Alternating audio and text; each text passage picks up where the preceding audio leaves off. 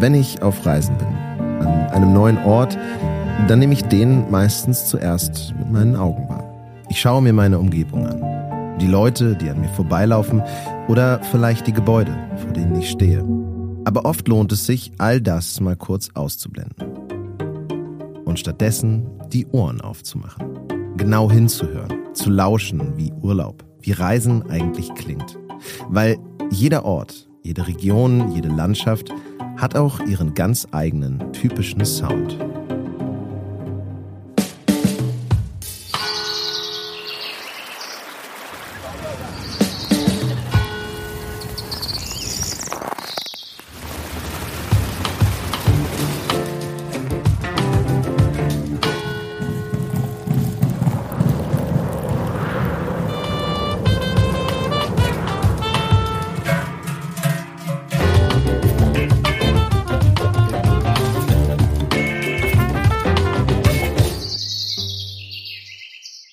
Wir wollen in diesem Podcast genau das tun. Reisen und dabei genau hinhören. Und je vielfältiger die Urlaubsregion, desto mehr Klang gibt's da ja auch zu entdecken, dachten wir. Deshalb machen wir uns auf zu einer, man kann fast sagen, akustischen Expedition. Und zwar an den Vierwaldstätter Seen der Schweiz. Einmal überm Berg quasi und halt mitten ins Herz der Schweiz. Die Region um den Vierwaldstätter See, die hat einiges zu bieten. Zuerst erkunden wir, wie die Stadt Luzern klingt. Dann fahren wir in die Berge, genauer gesagt nach Andermatt. Und natürlich, wir sind am und auf dem See selbst. Wir besuchen Orte und Menschen, von denen wir denken, dass sie den Klang der Region prägen. Und lassen uns überraschen, welche Töne uns auf dem Weg dorthin in die Ohren kommen. Ja, und sie nehmen wir natürlich mit. Lassen Sie uns gemeinsam lauschen. In dieser Folge heißt es also Ohren auf und ab nach Luzern. Zusammen mit mir, Anna. Und mir, Jonas.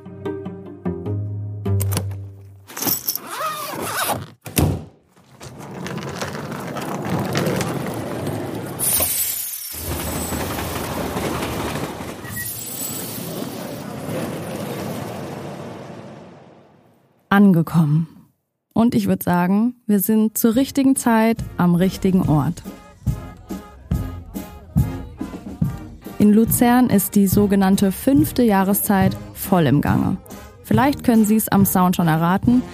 Es ist Fasnacht.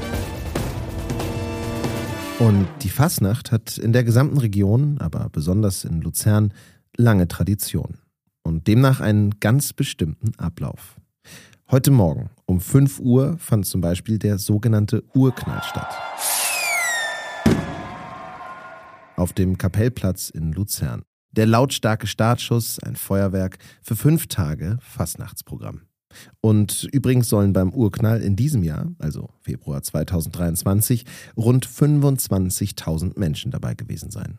Zur Einschätzung, Luzern hat insgesamt nur knapp 80.000 EinwohnerInnen. Ein Drittel davon also waschechte FastnachterInnen. Und jetzt gerade findet ein weiterer wichtiger Teil der Fastnacht statt. Der Umzug durch die Stadt. Mit bunten Wägen, MusikerInnen, wilden Verkleidungen und ganz vielen Fastnachtsbegeisterten. Gefühlt ist die gesamte Stadt auf den Beinen und im Kostüm. Und mittendrin auch wir. Eben. Aber ihr seid gar nicht äh, verkleidet. Warum? Wir haben schon befürchtet, dass es irgendwann kritisiert wird. Ja, das geht gar nicht. Und mit ein paar von den Menschen, die entlang des Umzugs stehen, mit denen haben wir gesprochen. Man kann nur noch staunen. Ja, das ist für mich ja Luzerner Fasnacht. Und natürlich auch Guckenmusik. Ja, ja, die Guckenmusik, ja, ja. Besondere, ja, es sind einfach coole Verkleidungen und jung und alt, das ist halt. Alle Von miteinander. Kleinkind bis Großeltern, alle miteinander. Äh, es ist einfach immer wieder cool, die gleichen Leute zu sehen. Äh, bei so einem Wetter sowieso immer überragend, gute Stimmung, gutes Getränk, souverän. Auf was freut ihr euch noch am meisten in den nächsten? Ja, Guckenmusik. Einfach der Rhythmus von der, von der Guckenmusik. Guckenmusik. Guckenmusik und äh, das Öffnen von der Bierdose, ich glaube, das gehört auch dazu. Ja, Guckenmusik. Ganz klar. Ich glaube, das war eindeutig. Die sogenannte Guggenmusik ist auf der Luzerner Fastnacht nicht wegzudenken. Die wird von verschiedenen Blaskapellen gespielt, die erst mit dem Umzug durch die Straßen ziehen. Und später spielen die dann an verschiedenen Plätzen in der Stadt. Meistens sind die auch verkleidet. Und die Kapellen liefern den passenden Rhythmus für die Feiernden. Und unter diesen Feiernden ist auch Chiara Fabel. Wir treffen sie mitten im Getümmel. Das Schönste finde ich an der Luzerner Fasnacht, dass sich alle verkleiden. Zwischen Zebras, Piraten, Bienen und ganz viel Konfetti. Es sind alle gut drauf, alle kreativ und man lässt so wirklich einmal im Jahr die Sau aus. Chiara Fabel ist schon seit einigen Jahren Mitglied in einem traditionsreichen Fastnachtsverein hier aus Luzern. Wir sind bei einem Buchi-Kessler. Ähm, ja, das hört sich so ein bisschen lustig an, aber Buri ist eigentlich Buchheim. Das ist ein Vorort von Luzern. Seit September, also knapp sieben Monate lang, haben Sie und Ihr Verein ordentlich angepackt und einen Fastnachtswagen gebaut. Okay, jetzt vielleicht nicht den Wagen selbst, aber alles, was drauf ist. Nämlich ein riesiges Bobbycar aus Pappmaché. Das Motto der Gruppe: einmal wieder Kind sein. Fünf Tage ohne Sorgen mal loslassen, Spaß haben. Mit ihrem überdimensionalen Wagen auf dem Wagen ziehen sie durch die Stadt. Und die sogenannte fünfte Jahreszeit ist für Chiara gar nicht mehr wegzudenken. Denn die Fastnacht in Luzern ist für sie mit einer ganz besonderen Stimmung verbunden. Die Leute, die lachen einfach alle, die haben Freude, die zücken ihr Handy, die filmen das und die haben einfach Freude, dass wir so kreativ sind. Und ich muss zugeben, das stimmt schon. Alle Wägen, nicht nur der von Chiara, sind super aufwendig dekoriert und an jeder Ecke gibt's irgendwas Neues zu sehen, eine Tradition zu entdecken, die die Luzerner Fastnacht besonders macht. Am Nachmittag zum Beispiel, da finden an unterschiedlichen Plätzen Tee- und Kaffeeschlachten statt.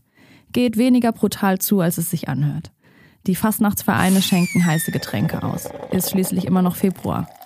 Wir vermuten, in der ein oder anderen Tasse dürfte mehr drin sein als nur Kaffee oder Tee.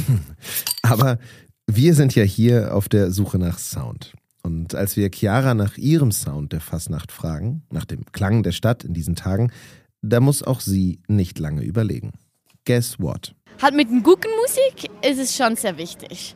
Also das ist eigentlich so auch der Hauptteil, der dann am Abend halt noch Bestand hat. Ähm, weil wir stellen ja eigentlich unsere Wagen einfach hin und die Guggenmusik, die spielen dann weiter und die gehen dann Mein Fazit daraus, ohne Guggenmusik, ohne den Rhythmus, den Trompeten, Tubas, Waldhörner und Co. vorgeben, ohne den geht's hier gar nicht. Und es gibt noch was, das hören wir heute nicht zum ersten Mal. Bei unserer letzten Frage, auf was Chiara sich jetzt am meisten freut, da kommt die Antwort wie aus der Pistole geschossen. Nächste Flasche Wein. Bleibt eigentlich gar nicht mehr viel mehr zu sagen als Prost.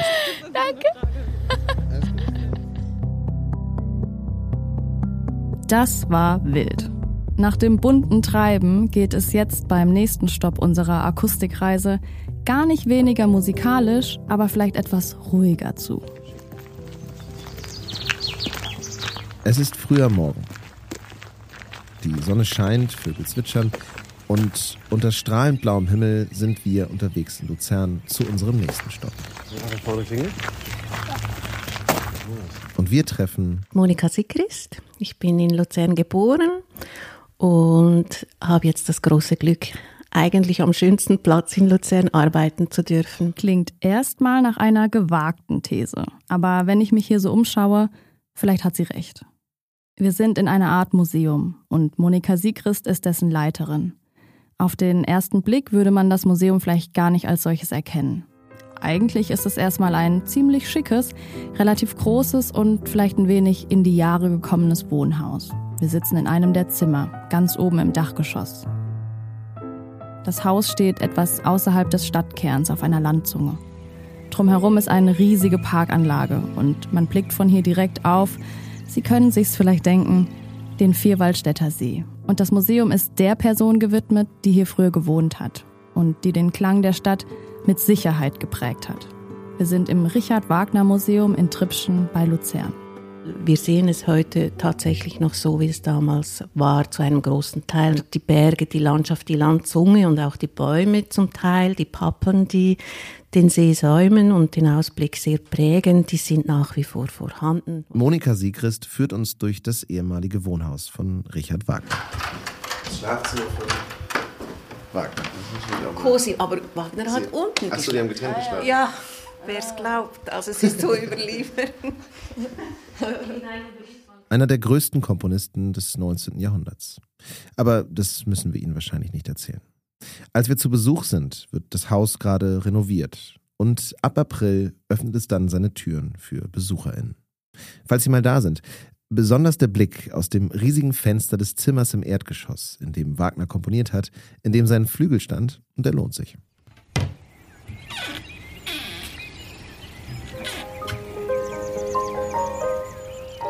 Also, wenn wir ganz geradeaus blicken, sehen wir die Rigi.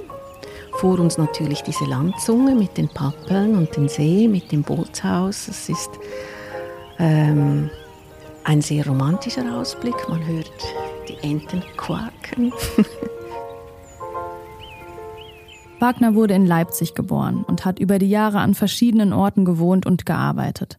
Unter anderem in Zürich und ab 1866 für sechs Jahre hier, in Luzern. Hier hat er zum Beispiel sein Stück Tristan und Isolde fertiggestellt. Für Wagner war Luzern und der Vierwaldstätter See Wahlheimat, ein richtiger Sehnsuchtsort. Es war ja sein Lieblingssee, der Vierwaldstätter See, und es war wichtig für ihn, hierher zu kommen und diese Berglandschaften zu erleben. Denn Wagner war auch begeisterter Wanderer, erzählt uns Monika Siegrist. Und den Blick aus seinem Haus, die Ausflüge in die Berge und auf den See, all das floss wohl auch in seine Musik ein, denkt sie. Wir kennen die Musik von Richard Wagner, das zieht sich ja durch. Dieses Laute, das Leise, das Große und das Feine, alle diese Gegensätze, das ist die Natur, das ist das, was wir hier sehen, das ist das Liebliche, das Feine des Wassers, aber natürlich dann diese Gewalten der Berge, das Gefährliche, das, es, es ist ein, es geht eigentlich parallel zu unseren Gefühlen, die, oder vielleicht zu seinen großen Gefühlen, die er entwickeln konnte. Der Vierwaldstätter See, die Berge drumherum, All das war also Inspirationsquelle für musikalische Meisterwerke. Und eine Sache, die Monika Siegrist an Wagners Haus, also dem heutigen Museum, so begeistert ist, dass man all das, das Leben, die Einflüsse, die Umgebung, mit einem Besuch nacherleben kann. Und natürlich nachhören. Wenn es hier ganz still ist, hört man die Tiere, die Vögel, die hier ihr Lied singen. Aber jetzt kürzlich war hier ja sehr neblig und auf dem Vierwaldstätter See natürlich der Fahrplan läuft, die Schiffe sind unterwegs und da kamen diese Nebelhörner und es war wirklich, ich habe gedacht, so schön, dass sie jetzt kommen und mich das fragen. Es war so eindeutig, das war sicher zur Zeit von Richard Wagner auch so. Einfach dieser, dieser Ton in diesen Nebel hineinzuhören. Ähm, das sind sicher Dinge, die er gehört hat und er hat auch zum Beispiel auch die Kuhglocken oder, oder die Glocken beschrieben. Es sind die Klänge der, der Alpen auch und diese Tiere, die da lebten oder auch der Menschen, die mit ihren alten Alphörner oder diesen Bücheln oder diesen Instrumenten gespielt haben, das hat er gehört. Aber, sagt Monika Siegrist, das Museum soll auch dazu dienen, sich mit dem Leben und den Ansichten Wagners kritisch zu befassen. Die Musik ist das eine. Die altbekannte Frage nach der Trennung zwischen Werk und Autor ist das andere. Denn seine Ansichten, seine mitunter antisemitischen Schriften, die sind natürlich eindeutig problematisch und bedürfen einer intensiven Aufarbeitung. Es ist hier kein Ort der Wagner-Verehrung, es ist ein Ort der, der Erinnerung, der Auseinandersetzung. Natürlich auch immer im Hinblick mit der Musik, das steht schon im Vordergrund, aber es ist das ganze Spektrum von Wagner hier zu erfahren. Was Monika Siegrist mit das ganze Spektrum auch meint, das Museum hat mit Hilfe verschiedener Überlieferungen und Überresten, also zum Beispiel Wandbemalungen, rekonstruiert, wie Wagner damals gelebt hat. Und wenn man das Tripschener Landhaus besucht, sieht man die gleichen Vorhänge oder das gleiche Sofa, auf dem Wagner damals schon saß. Und man blickt auf die Wände, die wohl in derselben Wandfarbe gestrichen sind wie damals. Sehr, wir sagen dem heimelig. Ja, ja, ja. Und, und, ähm, aber sehr stimmig für die Zeit. Und ich denke, man hat ja auch noch nicht so Möglichkeiten zum Heizen. Es war kühl hier im Winter, da, da brauchte man viel Stoff. Und, und Übrigens hat jedes Zimmer seine eigene Farbe. Von türkisblau bis lila ist alles dabei. Und so wollen wir eigentlich ein, ein, ein Erlebnis schaffen, das die Menschen berührt und, und ein bisschen miterleben lässt, wie Richard Wagner hier seine Zeit verbrachte, was hier Wichtiges geschehen ist. Aber ich denke, nicht nur für Wagner-Fans wird es interessant sein, hierher zu kommen, sondern auch für Menschen, die allgemein an Geschichte interessiert sind. Wer also ein kleines Stück Wagner nacherleben will, der oder die ist hier genau richtig. Und natürlich, wer hören möchte, wie Luzern nicht nur heute, sondern auch schon vor vielen Jahren geklungen haben muss. Vielleicht inspiriert sie dieser Klang auch zu ungeahnten Meisterwerken. Wilde Fastnachtmusik und die naturinspirierten Kompositionen Wagners. Ich glaube, man kann schon jetzt feststellen, Luzern ist auch eine Stadt der Kontraste. Und das ist, glaube ich, das perfekte Stichwort für den nächsten und für heute erstmal letzten Stopp auf unserer Klangreise durch Luzern. Für den müssen wir an die Hochschule Luzern. Und was uns hier erwartet, ist keine öde Vorlesung, sondern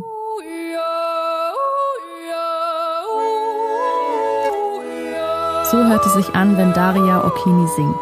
Oder vielmehr, wenn sie jodelt. Für Daria ist der Jodel nicht nur Hobby, sie studiert Jodel an der Hochschule in Luzern. Am Departement Musik kann man nämlich seit knapp fünf Jahren das Hauptfach Jodel wählen. Aber Daria begleitet der Jodel schon ein bisschen länger. Also ich jodle seit meiner Kindheit. Ich bin in einer Jodelfamilie groß geworden. Meine Mutter hat schon auch seit ihrer Kindheit gejodelt. So ist das bei uns einfach zu Hause ja, gelernt und praktiziert worden. Aber erstmal für all diejenigen, die vielleicht bis auf wenige Eigenversuche beim Wandern, um das Echo zu testen, genauso Jodelleien sind wie wir. Jodeln ist ein Gesang, der aus verschiedenen Silben besteht, erklärt Daria. Das Jodeln ist ein Gesang auf verschiedenen Silben und auf verschied in verschiedenen Stimmregistern, also vor allem die Kopfstimme und die Bruststimme sind so ein typisches Merkmal. Der Wechsel dazu, den man auch Kehlkopfschlag sagen kann, also der, das schnelle Wechseln von der Kopf in die Bruststimme ist so ein typisches Merkmal. Und ich glaube, man kann sagen, diesen Wechsel beherrscht Daria ziemlich gut. Der Jodelgesang kommt übrigens wahrscheinlich direkt hier aus den Alpen. Daria erklärt uns, dass es früher einen Ruf gab von den Alpern, vom einen, von der einen Alp zur anderen, sich, haben sie sich zugerufen und aus diesen Klängen entstand dann immer mehr der Jodelgesang, dass es dann ja diese Rufe plötzlich zu einer Melodie kam. Aber Jodel ist nicht gleich Jodel, sagt Daria. Man unterscheide hauptsächlich zwischen Jodelgesang und Naturjodel. Naturjodel ist vereinfacht gesagt Jodel ohne Text, Jodelgesang mit Text. Also Naturjodel eher so. Und Jodelgesang dann so.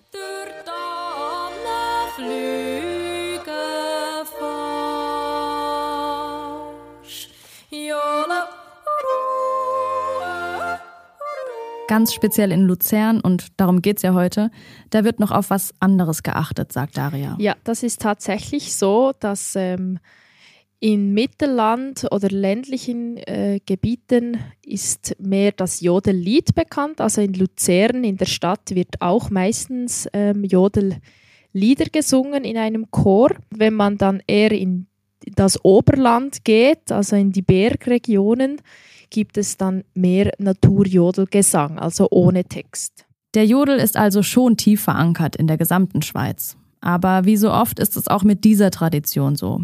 Über die Generationen hinweg gibt es immer weniger Menschen, die Jodel praktizieren, die die alten Lieder kennen und die sie weitertragen. Dort, wo Daria herkommt zum Beispiel, aus dem Umland von Bern, da ist es eher ungewöhnlich, dass man jodelt. Und auch im Urbanen, in Luzern selbst, da würde man Jodel ja eher weniger erwarten. Aber Daria ist es wichtig, dass der Jodel bewahrt wird. Also ich denke, für jüngere Leute ist wichtig zu wissen, ähm, wo das Jodeln herkommt oder wie es vielleicht früher klang und wo man das auch benutzt hat. Früher wurde viel mehr allgemein gesungen und auch gejodelt in einer ähm, in einem Restaurant, an einem Stammtisch und das ist heute eigentlich kaum mehr der Fall. Aber wie gut, dass es den Studiengang gibt.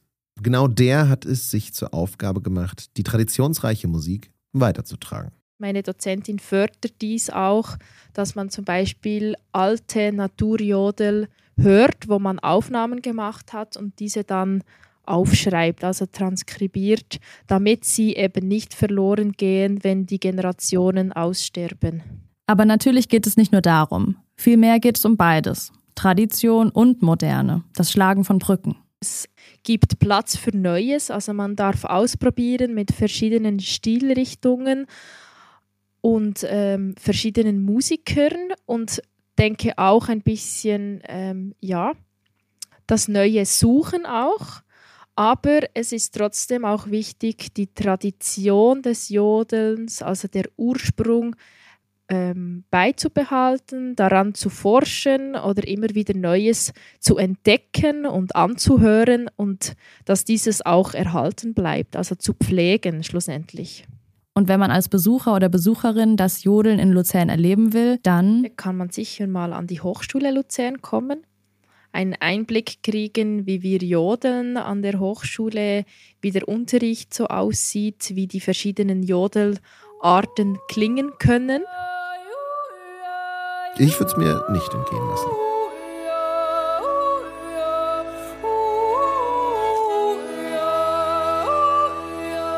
So, ich glaube, es ist Zeit für eine kleine Reisepause.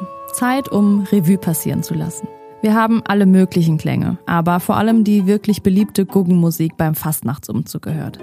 Wir waren da, wo einer der größten Musiker des 19. Jahrhunderts seine Werke geschaffen hat, inspiriert von See und Bergen drumherum. Und wir durften hören, wie Jodeln die Tradition mit der Moderne verbindet. Für mich steht fest, Luzern kann laut, aber genauso leise und traditionell, aber gleichzeitig modern. Also klangtechnisch ist für jede und jeden was dabei. Jetzt würde ich gerne von dir wissen, Jonas. Welches Geräusch wird dir in Erinnerung bleiben, wenn du an Luzern zurückdenkst? Ich glaube, es ist entweder die Guggenmusik oder tatsächlich die Hörner von den Schiffen. Eins von beiden. Auf jeden Fall ist der See mit dabei. Was ist denn dein typisch Luzern-Ton? Ich glaube, für mich ist es Daria und wie sie jodelt. Ich könnte ihr stundenlang zuhören. Interessant. Voll. Das Beste an dieser Reise ist, sie geht weiter. Luzern war ja erst eine Etappe von drei.